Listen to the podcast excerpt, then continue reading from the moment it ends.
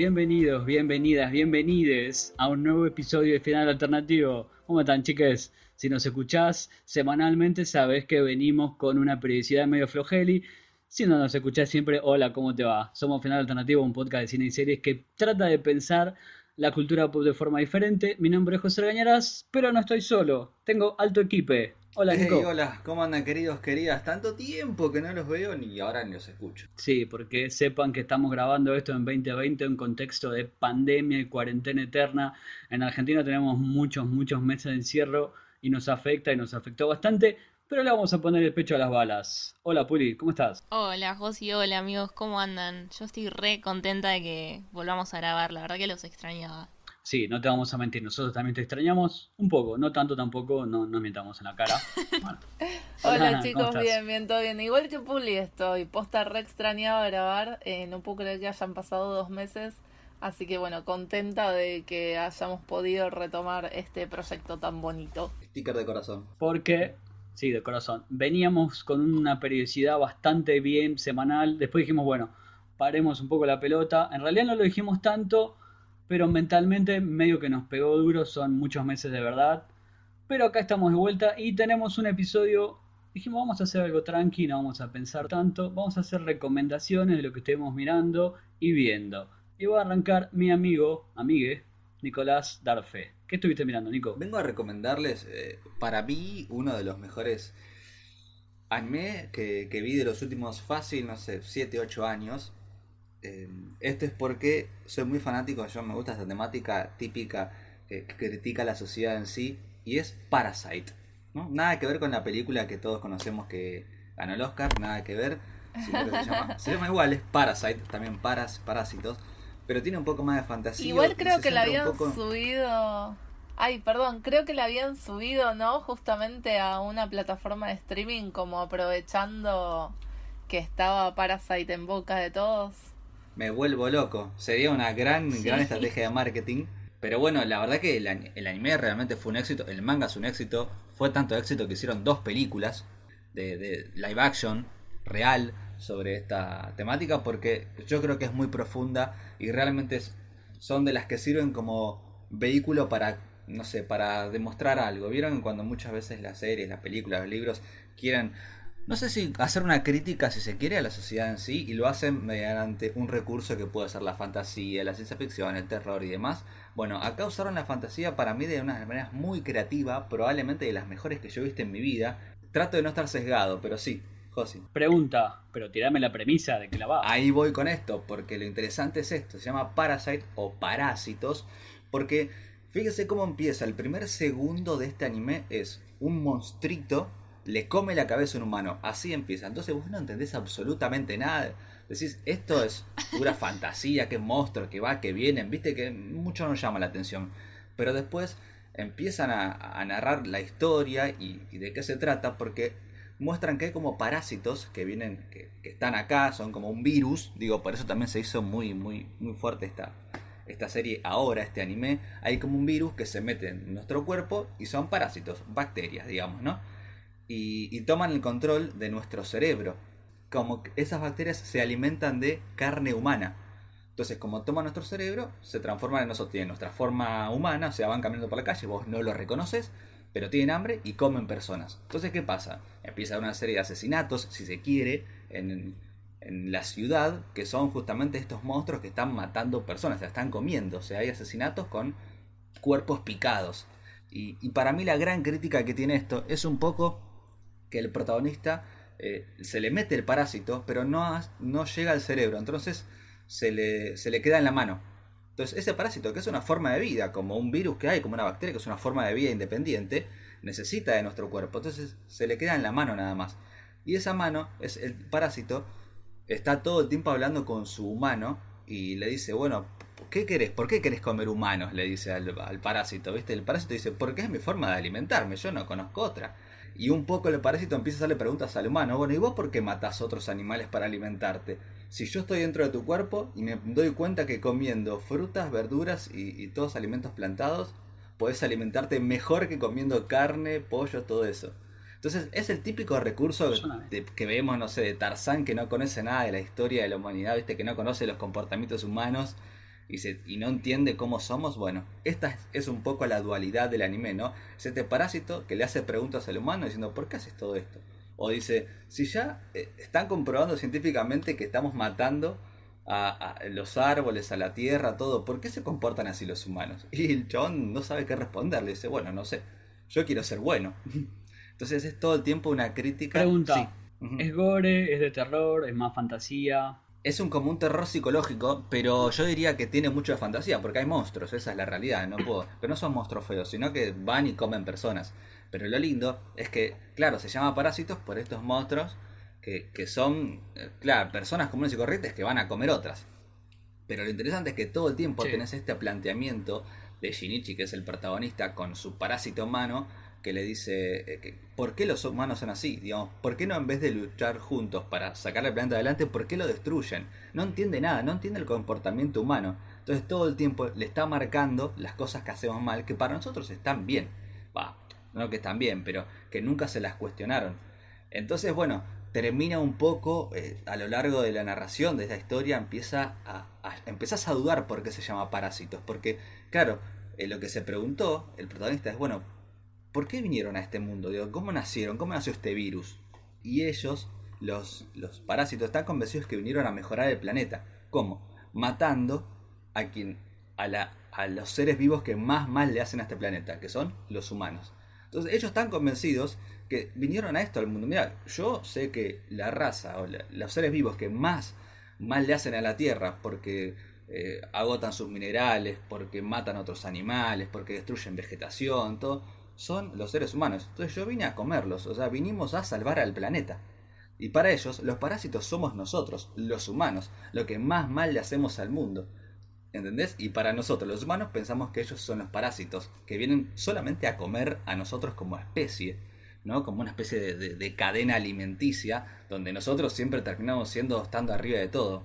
Y después hay una muy interesante lucha de poder también, de esto de que hay unas cosas más lindas que es, bueno, ¿quién va a ganar, no? Porque si hay monstruos contra humanos, es como rara esta dualidad, ¿no? Esta pelea. Siempre termina dando el humano, por supuesto.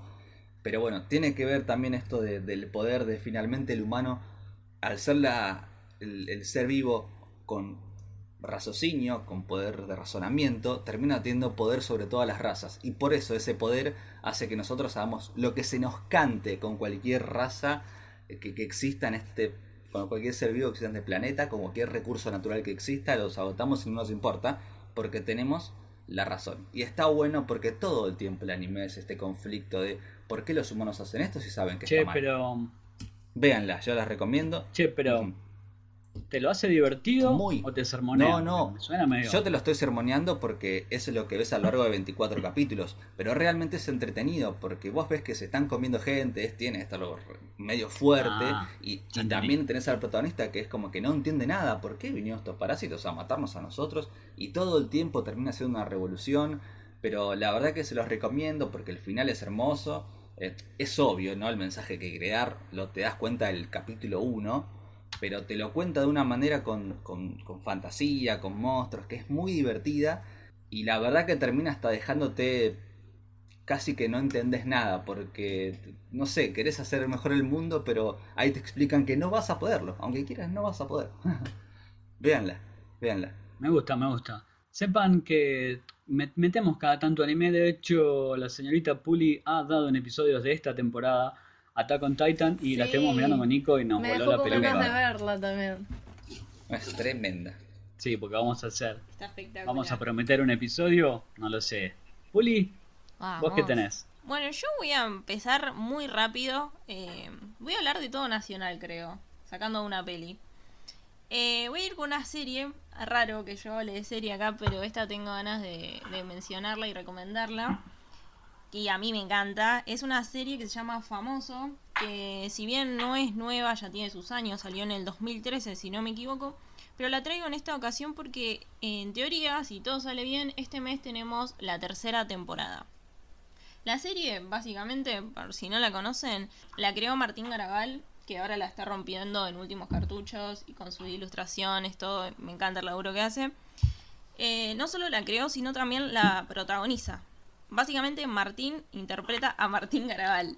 Sí, así como digo, Bien. es un entrevistador un poco tosco que va a la casa de varios famosos para entrevistarlos. Y a mí me encanta esta serie porque maneja un humor muy incómodo. Es este humor que, que yo, es raro. Lo hablábamos hace un rato, ¿lo comprás o no lo comprás? Yo lo compré. Es ese humor que te, que te tapás la cara, viste, de vergüenza que te, que te da el personaje de Martín a veces. Todas las charlas son autorreferenciales y, bueno, como decía antes, muy, muy incómodas y a la vez son espectaculares porque te estallás de risa, o al menos yo. Y bueno, nada, sin spoiler mucho, porque bueno, la serie es básicamente esto, una dinámica bastante eh, rara entre, entre los famosos y Martín. Está llena de grandes actores, actrices, músicos, están ahí de todo. Está, pasó Darín, Lali, Vicentico, Piroyansky, que para mí es el mejor episodio, yo estallo de risa con ese.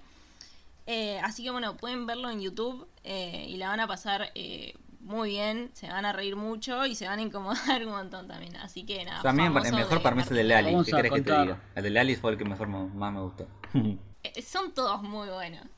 Cada uno tiene lo suyo. Vamos a contar una infidencia del detrás de escena de este podcast. En algún momento pasó por el grupo de WhatsApp la entrevista que hicieron con Franchella, Sí, Garabal y Miguel, Miguel Granados, y es, Es muy genial. O sea que el pibe, cuando quiere, hace este humor y cuando quiere no.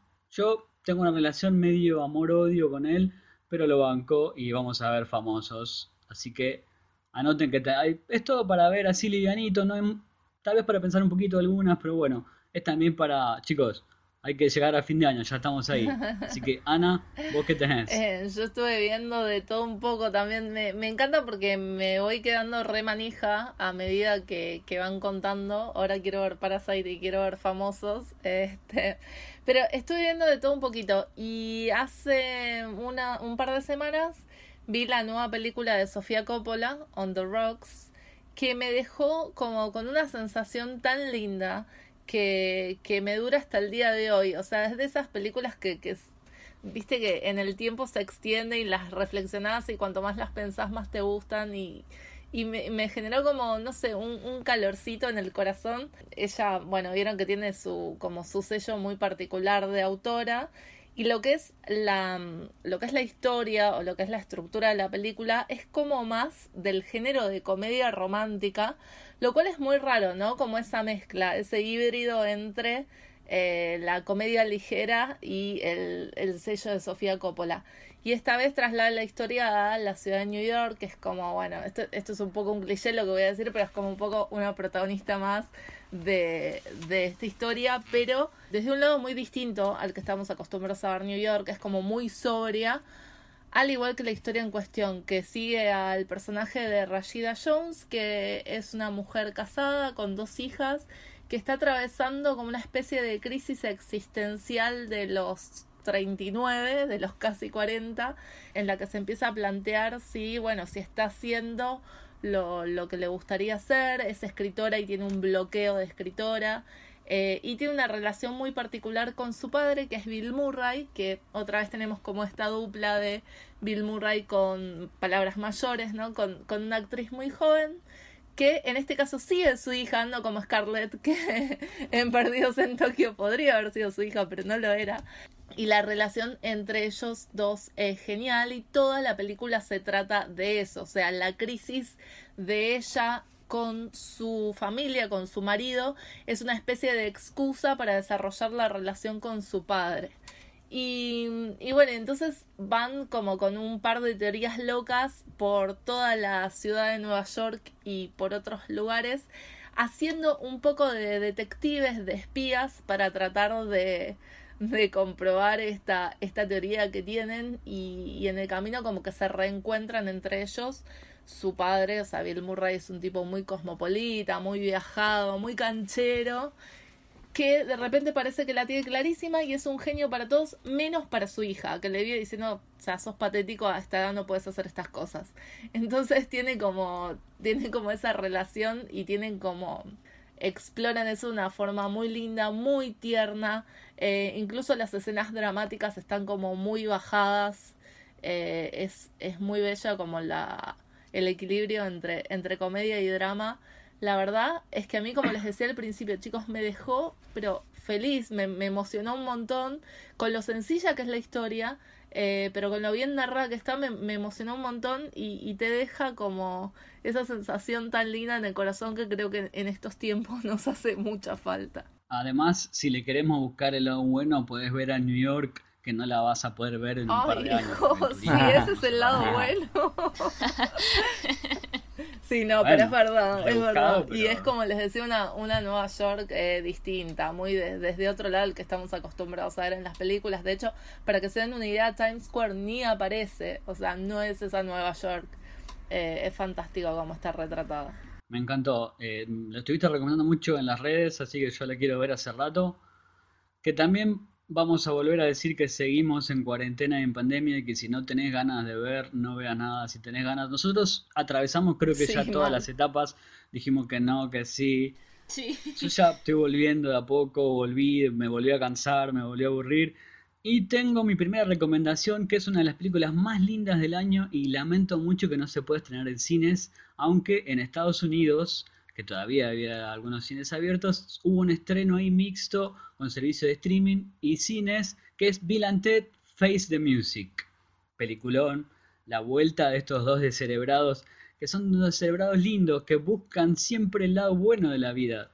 Y ves que pasó el tiempo, que son Alex Winter y nuestro querido Keanu Reeves, pero el foco no está puesto en ellos, sino en su familia, en Samara Weaving y Bridget Payne, que son las hijas que son iguales, lo sacaron iguales, mal. Y tienen, básicamente es la misma premisa de siempre, tienen que hacer una canción para salvar el mundo, buscando músicos de todas las épocas, pero me sorprendió mucho que es como On the Rocks, que dijo Ana, que es muy tierna, muy dulce, el mensaje también termina siendo muy para arriba, les voy a decir la verdad, terminé llorando al final, yo también, José, te banco, ¿eh? Sí, porque al final termina siendo decir, pucha, sí, es, es esto, la familia es lo importante. Y mucho más en esta época. Y también está Anthony Carrigan, que si no lo buscaba en IMDB no lo reconocía, que hace del robot. Y vuelve lo mismo de siempre, es divertida, tiene unos momentos, viaja en el tiempo y de ellos mismos se ríen de ellos mismos. Está muy linda. Bill and Ted, Face the Music, búsquenla por ahí como casi todo lo que dijimos, si quieren pasarla bien una... Ay, tengo que verla. Sí, hora y media, te divertís, te reís. Y no te, pueden caer mal Bill Ted. Son dos idiotas, pero no importa, los queremos igual. Así que ya tienen ahí para divertirse un rato largo y volvemos a Puli. Puli, ¿qué más tenías? Eh, sí, bueno, yo ahora voy a meterme en lo que es eh, el cine, las películas y voy con otra nacional, como decía antes. Voy a hablar de una peli que vengo militando, creo que sí, ya literalmente hace un año ya, porque tuve la suerte de verla cuando se presentó en el Festival de Cine de Mar del Plata del año pasado. Y la película es Planta Permanente. Estoy contenta porque esta película finalmente podemos verla, ya que se estrenó hace un par de días eh, en Cinear, plataforma de que acá el podcast hablamos muchísimo y recomendamos siempre que todos los jueves vayan a ver todos los estrenos que salen. Así que bueno, primero quiero decir eso, que ya está en Cinear, así que corran a ver esa película porque está espectacular.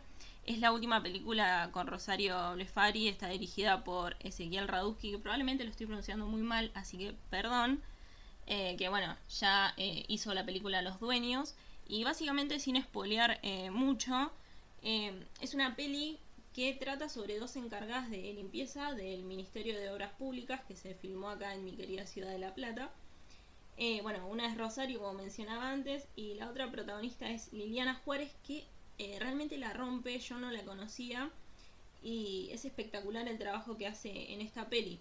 Y bueno, estas dos mujeres, además de estar encargadas de la limpieza, llevan adelante un comedor bastante eh, improvisado en un lugar que va a terminar disparando el conflicto de la película, ya que hay un cambio de gestión, un cambio de gobierno, y se les va a complicar algunas cositas a las protagonistas. Más allá de esta premisa, creo que lo, más interesante de la película es eh, que es una gran crítica a la precarización laboral y cómo las relaciones eh, a veces entre los mismos trabajadores termina por favorecer a, los poderosos. Además está buenísimo cómo el director va manejando el humor negro para liberar un poco la tensión porque realmente por momentos es muy angustiante la película. Eh, en su simpleza te angustia muchísimo y el director maneja un humor, un humor negro, pero espectacular. Así que bueno, nada, como decía, es una película bastante fuerte por momentos, pero es una gran peli nacional, así que aprovechemos para verla, eh, ya que la tenemos gratis en Cinear. Eh, es sencilla, está actuada de una manera brillante, así que vayan a verla, planta permanente. Me encanta que Puli siempre va a lo Sí, lo nacional. milita. Yo tuve la chance de ver, lo milita full. Tuve la chance de ver varias de las que comenta y recomienda siempre y no le erra nunca. ¿eh? Igual que Ana, tampoco le erra. Yo le pifio cada tanto, Nico también. Pero ustedes dos la escocen, ¿eh? Ana, ¿Qué ¿qué, más decís, tenés? José? ¿Qué decís? Por, al- por algo este podcast es de cuatro. Bueno, a ver, ¿qué tengo yo? Tengo The Voice, The Voice, la segunda temporada de Los Pibes, que saben que, mm, no sé si les pasó, pero esta, esta temporada superó todas mis expectativas y me... Mal. ¿Vieron? Y me dejó como con una sensación de que hicieron todo bien y, y que al principio de la cuarentena, o sea, lo que me pasa es que cuando arrancó, no al principio de la cuarentena, sino al principio de la temporada, cuando arrancó dije, che, me parece que este año, a diferencia del año pasado, no estoy de humor para ver una serie tan fuerte como esta. Y sin embargo, estuvieron tan bien llevados todos los temas a lo largo de la temporada que me llevó de la manito. Eh, hubo, bueno, como muchas críticas a la sociedad actual, por supuesto, como yo había hecho la primera temporada, pero pudieron profundizar, me parece, un poquito más en eso, ahora que ya estaban todos los personajes presentados. Si no escucharon el episodio especial que le dedicamos a los pibes, se los recomiendo, que es esta serie que básicamente utiliza a los superhéroes para hacer una sátira sobre la actualidad sociopolítica de, de, Estados Unidos y el mundo, ¿no? Ahora como que creo que se acentuó mucho más, o sea, puso el foco en Estados Unidos en, este, en esta temporada. Y, y tocó temas no solo de actualidad, sino también de la industria. Hizo mucha, mucha crítica este, a la industria y principalmente a las películas de, superhéroes. Y, y bueno, y el, y el nuevo personaje, Stormfront, la verdad es que la descoció y tuvo muchas cosas que resuenan demasiado con la actualidad y sin embargo lo tratan de una forma tan entretenida, tan divertida que es como que te dan la crítica, ¿vieron cuando te dan como una pildorita metida entre la comida? Bueno, es una cosa así. Este, como que vos compras la serie y ahí tenés metido el, el discurso ese. Me gustó que también sacaron primero varios episodios juntos y después en forma semanal. Eso me pareció fantástico que podíamos comentar todo lo que había pasado en esos 50 minutos toda una semana. Me parece que ese modelo tiene que volver para quedarse. Basta de todo el binge watching. Sí, aparte necesitamos poder procesar las cosas y no maratonear, vernos nueve horas seguidas de, un- de una temporada que a mí me parece horrible, así que me parece Tal genial cual. que- Sí, sí, que sí, totalmente de acuerdo. Aparte, realmente es una serie fuerte y es una serie que tiene por ahí muchas, muchas capas de significado, muchos guiños, muchas cosas para descubrir más allá del entretenimiento, que por supuesto, como decíamos, es, es muy llevadera, muy entretenida. Y esta temporada en particular tuvo muy buen ritmo narrativamente, este fue, resolvió todo rapidísimo, no estiró ningún conflicto al divino botón. Pero, pero sí, tal cual, estoy de acuerdo, aguanten los capítulos semanales y poder teorizar entre episodios. Y también otra cosa que me gustó mucho es que en algún momento me pareció que fue premonitoria, porque está todo grabado, pero algunas cosas resonaban Sí. tan actuales que decías, pará, esto lo grabaron Mal, ayer. es ¿Cómo puede tremendo ser?". eso, tremendo cómo la pegaron, porque bueno, claramente, a ver, se la ven venir porque la realidad es, es cíclica, la historia es cíclica, y en Estados Unidos ya están recontra acostumbrados, pero, pero sí, están muy atentos a lo que pasa. Eh, Seth Rogen es uno de los productores y, ya sabemos más o menos cómo piensa él, este, en dónde se para. Y para esta, para, mejor dicho, para la temporada que viene, para la temporada 3, ya adelantaron que se van a basar mucho en lo que pasó en 2020. O sea, Eric Kripke dijo, lamentablemente este año, que es el showrunner, lamentablemente este año nos dio material de sobra. eh, y no creo que se refiera particularmente a la pandemia, sino me parece que pasa más por un lado de eh, clima político en Estados Unidos. Sí, sí, me encantó Me la gustó que hayan metido mucho, no sé si la parte de la religión también, que ni, ni me imaginaba que le iban a meter y dijeron, che, pará, metieron esto acá, nada que ver y, y entró excelente por la puerta, diciendo, qué bien que estuvo eso. Sí, es cierto. Aparte, Anthony Starr creo que es una figura tremenda. Vos decís, bueno, está Carl Urban, que la descoce siempre. Pero Anthony Starr, chicos, me daba miedo y no podía dejar de mirarlo. Y hay a Cash que también hace Stormfront. Esa parejita en un momento era como, Dale, no, no. Son magnéticos, no, tal cual, pero por eso son buenos villanos, digamos, porque tienen tantos matices este y son, son tan impredecibles, nunca sabes con qué te van a salir. Aparte cobraba Josh, Josh Whedon, Turri adentro, Marvel adentro. Todo el mundo, todo el mundo. Fue fantástica. Todos, todos. No se salvó, nadie. En un mundo ideal hubiéramos tenido un episodio dedicado a la segunda de Voice Tal vez lo hagamos, no lo sé, no vamos a prometer nada, pero sepan que seguimos peleándole a la pandemia, grabando en casa, si escuchan perritos, motos, autos, sepan que estamos en casa, puede pasar. Yo tengo para agregar que también estuve mirando muchas, muchas cosas, muchas cosas malas. Me di cuenta de que vi muchas cosas malas, pero bueno, esa la vamos a dejar para otro momento. Una serie que vi de Netflix documental que me gustó mucho fue High Score, que trata sobre el mundo de los videojuegos tiene episodios muy, muy, muy interesantes y algunos raros que vos decís, pero ¿por qué ponen el enfoque tanto en este videojuego que no existió nunca? Pero bueno, es decisión de los que lo hacen, pero me parece que como punto de entrada para el mundo de los, del fascinante mundo de los videojuegos, porque arrancan con Donkey Kong, Mario, Pac-Man, Star Fox, cuentan historias muy buenas todo el tiempo, son seis capítulos al palo y es como un punto de entrada. Repito que de ahí tenés mil libros más, mil series más y a jugar videojuegos también, que en esta pandemia han servido también. Yo me he encerrado a jugar cosas que por suerte. ¿Viste, ¿Viste que están los comfort food, comfort movies? Bueno, yo tengo muchos comfort games que me di cuenta que quiero relajarme un rato y me juego un Symphony of the Night, un Castlevania, algo de eso. Y creo que esto también trata de explicar ese fenómeno que es inabarcable pero bueno, recomiendo mucho High Score de Netflix. Y ya tenés para todos los gustos, ¿eh? me encantó. Sepan que entre nosotros también nos escuchamos, que todo lo que decimos lo vamos viendo.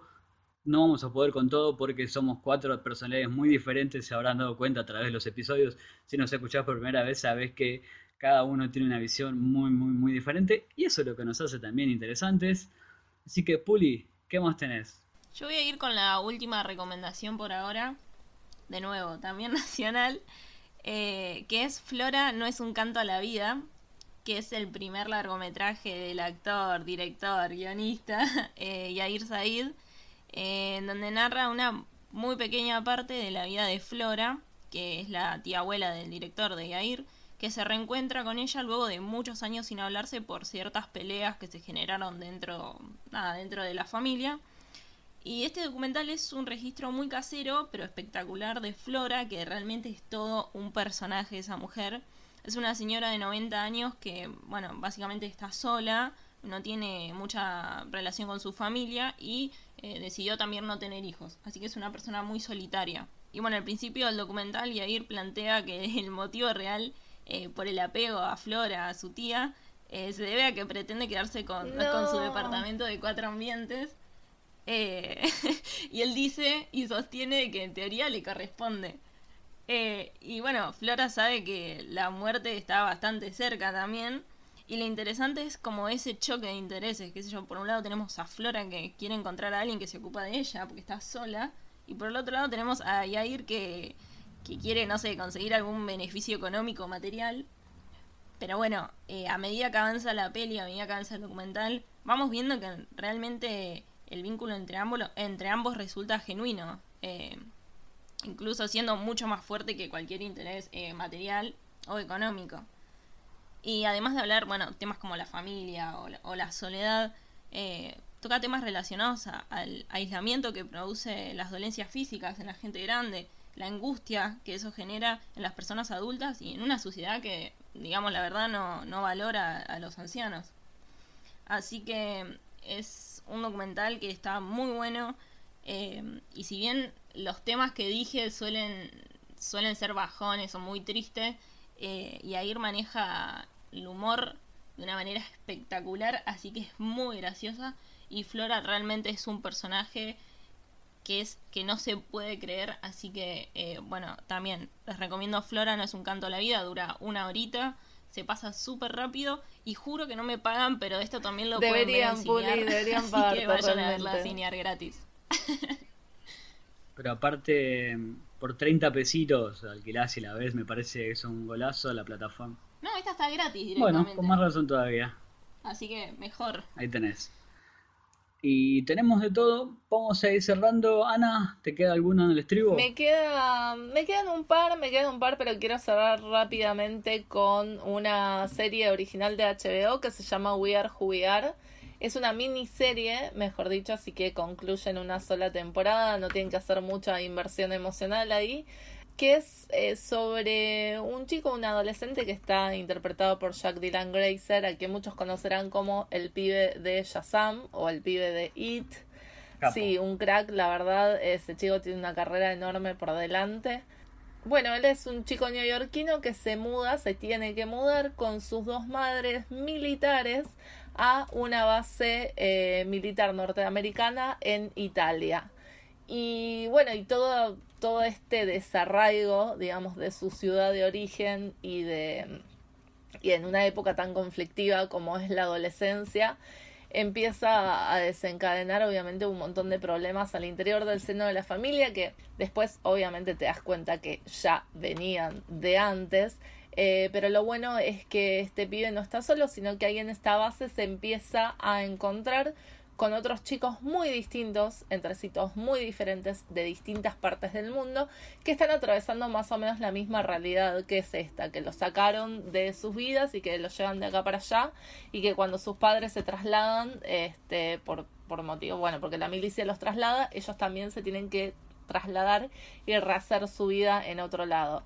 Eh, a mí me encantó cómo estaba narrada, es de Luca Guadagnino, el director de Call Me By Your Name, y tiene como esa sensibilidad para contar y aparte me parece una libertad por parte de la cadena, vieron que HBO se caracteriza bastante por eso, este, como que les Sí, da sí. mucha sol- soltura a, a sus creativos. Y bueno, acá se nota, este Luca Guadagnino hizo lo que quiso, cada episodio tiene como una estructura diferente y, y va, va como la tensión increciendo, pero más que nada lo que importa es como el descubrimiento sexual de estos pibes y que están encontrando su identidad, están explorando quiénes son y como que toda la serie pasa por, por un por una serie de etapas, valga la redundancia, eh, hasta que ellos más o menos encuentran su lugar.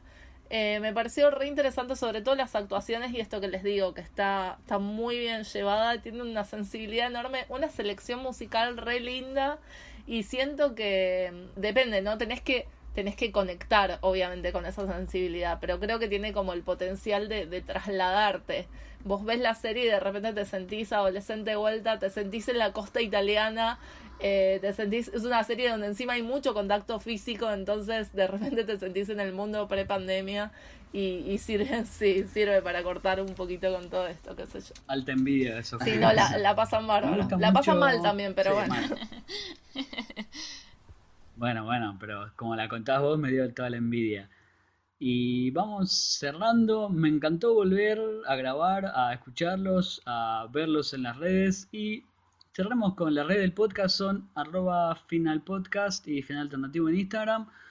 Pero sepan que tenemos para hacer más episodios. De hecho, íbamos a hacer de Mulan. No sé, no creo, tal vez yo la vi, es horrible. Nos queda ahora que. Bueno, te la voy vendiendo. Tenemos que hacer algo con Hamilton. Que dije que no me comí 5 horas de película para no hacer algo Tres, con Hamilton. Josi, Aparte llega Tres Disney y Plus. te encantó, así que no sé qué te quejas. Son como 5 horas. Y alguna cosita más que tenemos por ahí para hacer, pero no sé si pedir disculpas por no tener periodicidad, pero les prometemos que vamos a seguir grabando y quiero las redes de mi equipo al señor Nicolás Darfe. Arroba Nicolás Darfe, así me van a encontrar. Perfecto, ahí tenés todo Dragon Ball, todas las mil cosas que siempre estaba con Dragon Ball.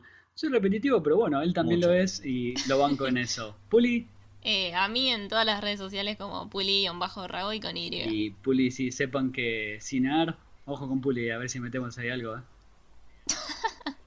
A Ana. mí me encuentran como arroba capitana con doble N en Twitter y capitana Mardel en Instagram. Sí, yo la sigo. Sigan la fulana que mete todas las noticias. Le robamos un poquito las noticias y decimos, uy, esto lo dijo tal fuente, no, mentira, no la nombramos, pero es Ana siempre. Las mías son arroba Josier ganarás con Z, Eñe no, porque ahora tal vez si gana Biden se la pido. ¿Cómo dicen, Biden o Biden? Para mí es Biden. Puede ser. No sé, la verdad. Desde que vi el video poniéndose el traje, ya no... No sé si lo vieron. Sí. Vamos a decir que en las redes nos digan cómo se dice Biden o Biden. Y vamos a volver con más recomendaciones. Tienen para ver y disfrutar y llorar y reír y volver a llorar y volver a reír. Y nos vemos en la próxima. Beso. Chao.